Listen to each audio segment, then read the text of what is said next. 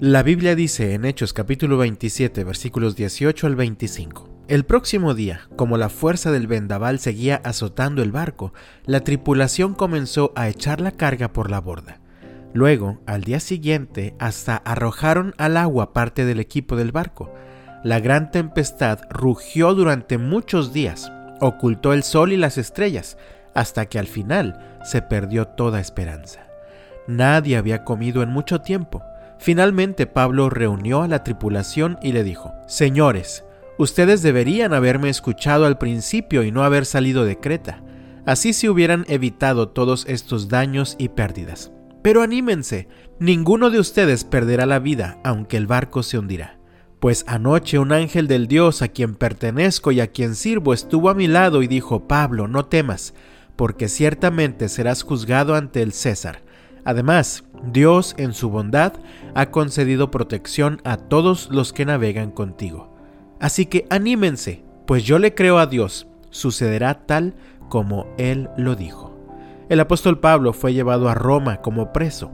En el transcurso del viaje que fue hecho por mar, se encontraron con una tormenta terrible, que durante al menos unas dos semanas hizo que toda la tripulación viviera en una angustia total.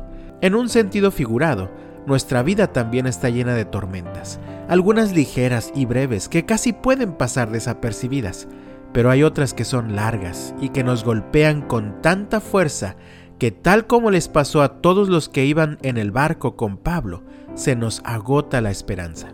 Encuentro en este texto dos principios que nos ayudarán a salir victoriosos de las tormentas de la vida. El primero es la necesidad de seguir alimentando nuestra fe.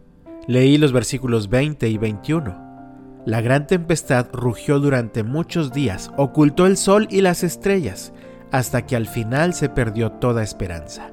Nadie había comido en mucho tiempo.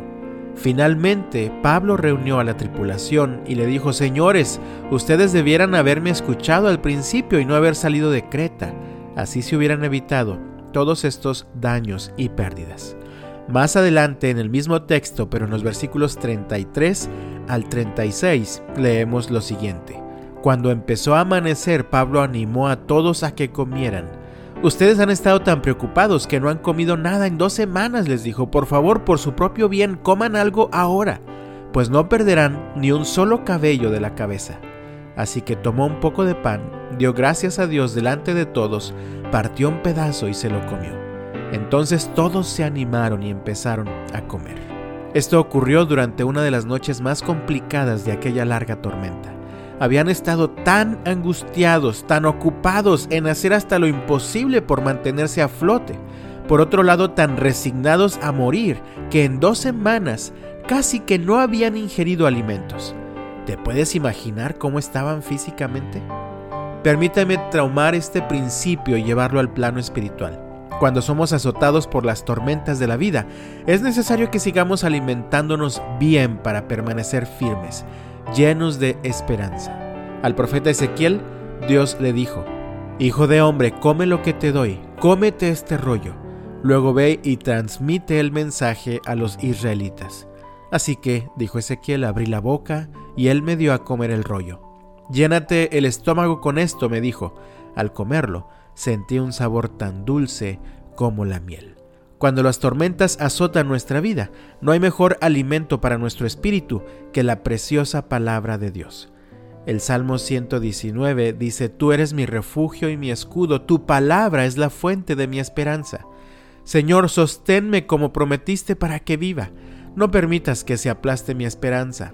Sosténme y seré rescatado entonces meditaré continuamente en tus decretos. ¿Has perdido o estás perdiendo la esperanza en medio de una tormenta que te azota? Aliméntate bien, alimenta tu fe. No dejes que la tormenta te distraiga de lo más importante, alimentarte cada día de la palabra de Dios que renueva tu esperanza. Mientras Jesús estaba en una prueba dura, Él respondió, la gente no vive solo de pan, sino de toda la palabra que sale de la boca de Dios. Este es el primer principio. Sigue alimentando tu fe. Y el segundo principio, sigue ejercitando tu fe. Leo nuevamente versículos 22 al 25, pero anímense, ninguno de ustedes perderá la vida.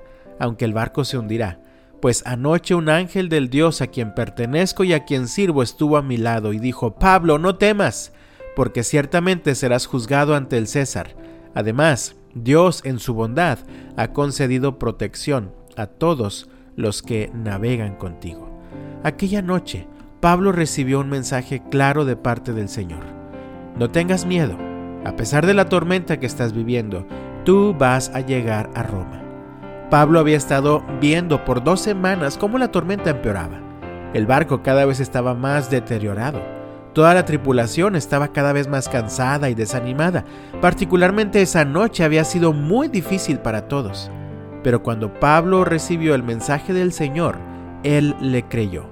Esta fe activa de Pablo le ayudó a mantener un enfoque apropiado, a pesar de lo feroz de la tormenta.